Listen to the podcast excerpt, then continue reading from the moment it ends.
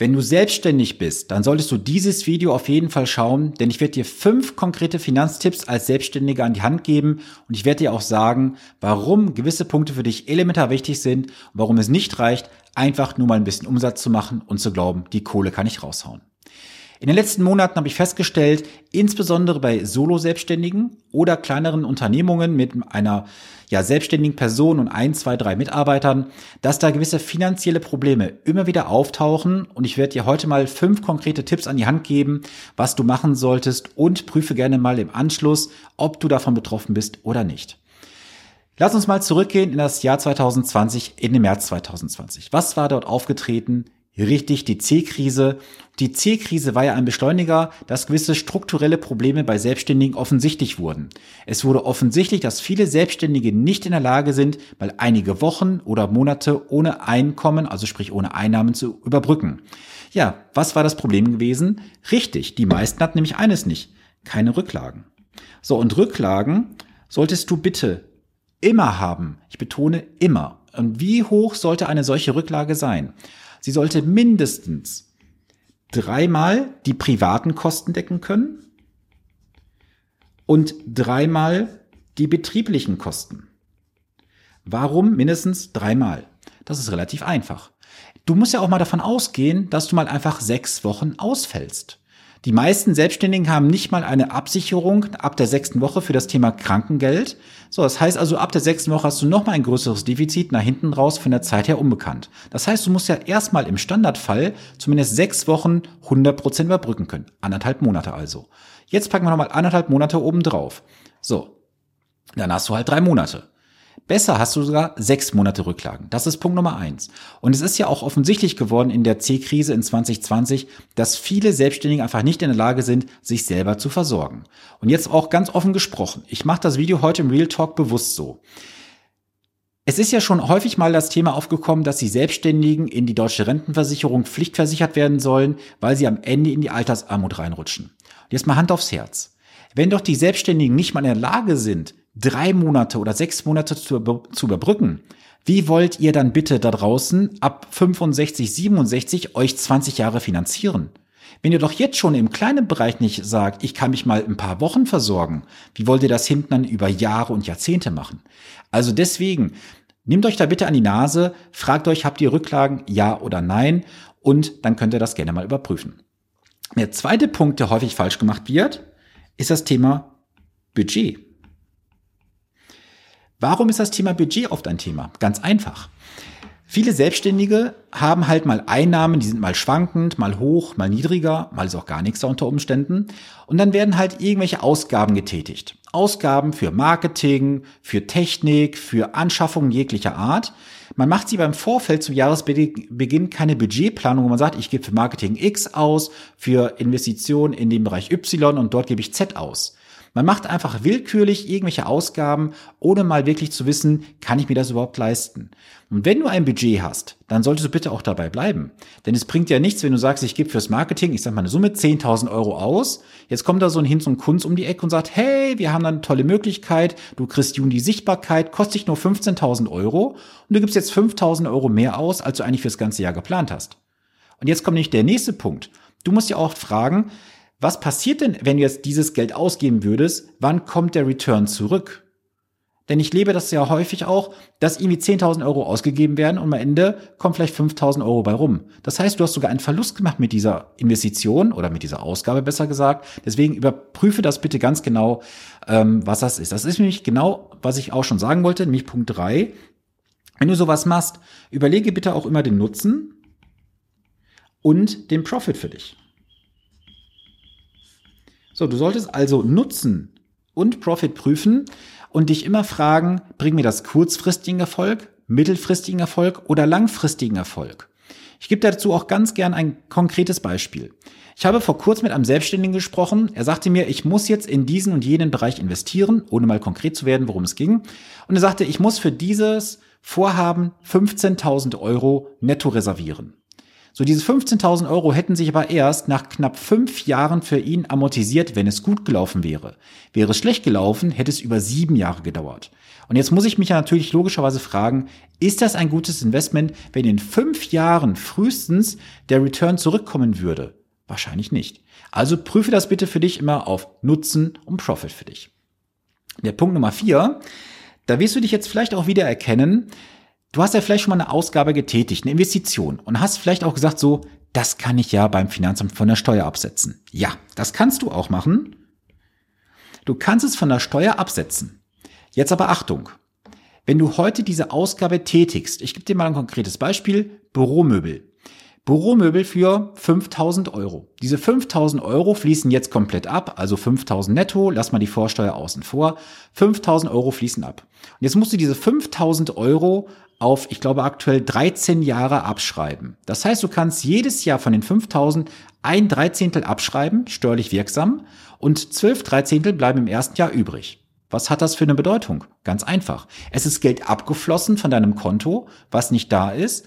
Und jetzt kommt ja irgendwann auch mal Papa Staat und sagt, hey, lieber Selbstständiger, du hast da Gelder verwahrt für mich, die gehören mir. Die hätte ich jetzt mal gerne von dir. Und im schlimmsten Fall bist du sogar von einer Nachzahlung betroffen und von einer höheren Vorauszahlung. Und deswegen komme ich zurück auf Punkt Nummer zwei, den ich dir gesagt habe. Das ist das Thema Budget. Das heißt, die Steuer musst du bitte immer beachten in jeglicher Wechselwirkung. Also frag dich mal, was ist die Konsequenz von der Konsequenz? Nicht alles, was du jetzt auf einmal ausgibst an Geld, wird auch steuerlich sofort wirksam. Und auch ganz ehrlich gesprochen, zum Jahresende solche Aussagen wie, ach, ich kaufe nochmal dieses und jenes, weil dann kann ich, kann ich das ja von der Steuer absetzen, das ist Bullshit-Bingo. Es macht gar keinen Sinn, Ausgaben zu deklarieren, um dann dem Finanzamt zu sagen, hey, ich habe investiert oder ausgegeben. Denn eins ist ja auch ganz klar, ich zeige es dir mal, wenn du 100 Euro ausgibst 100 Euro Ausgabe führen doch zu einer Steuerersparnis von maximal irgendwo um die 42 bis 48 Prozent.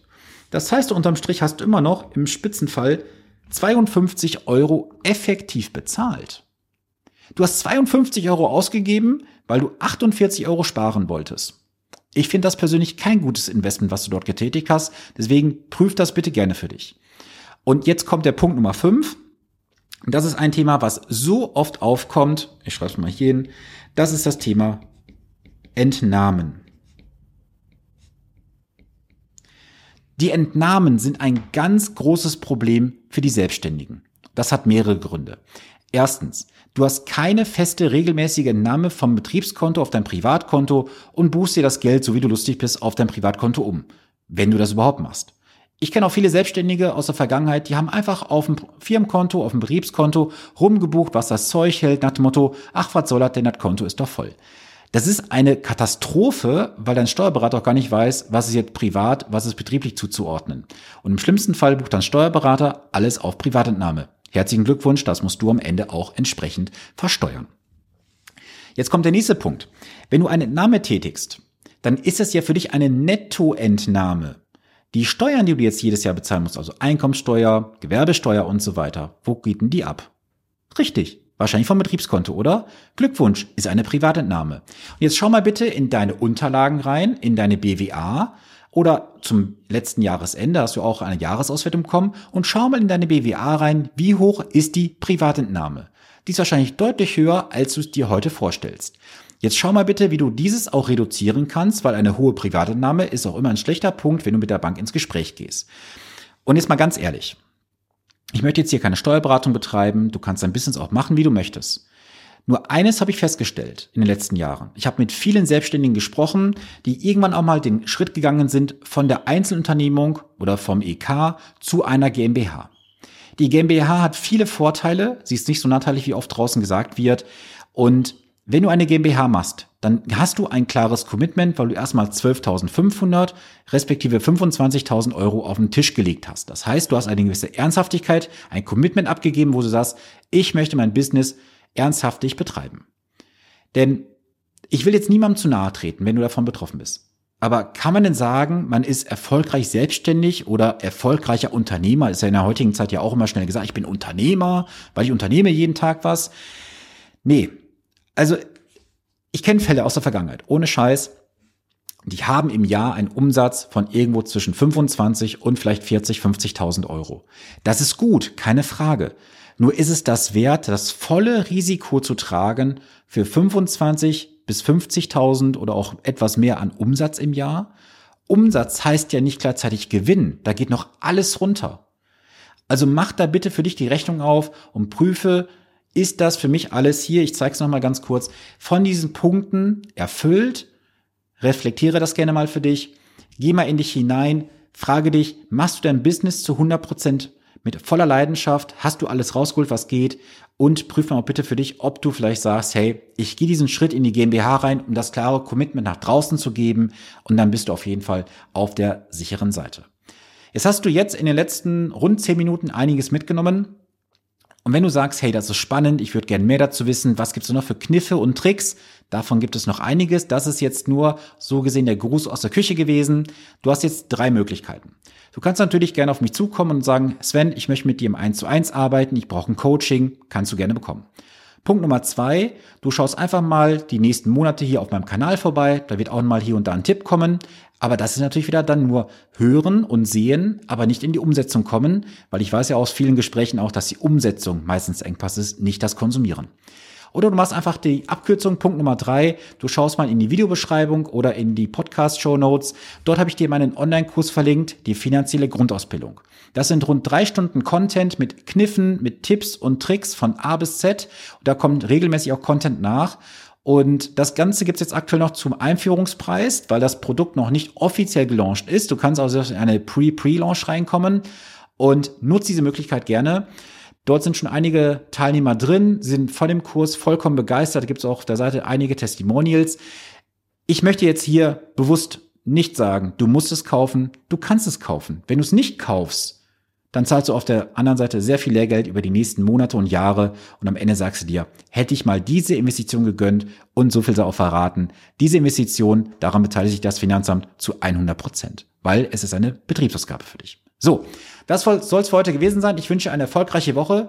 Bleibe gesund, wenn du sagst, hey, ich habe da mal so ein paar Fragen, Sven, können wir mal kurz sprechen, können wir gerne machen, melde dich bei mir. Ich melde mich ab. Bis zum nächsten Montag. Bis dahin, viele Grüße, dein Sven Stopka.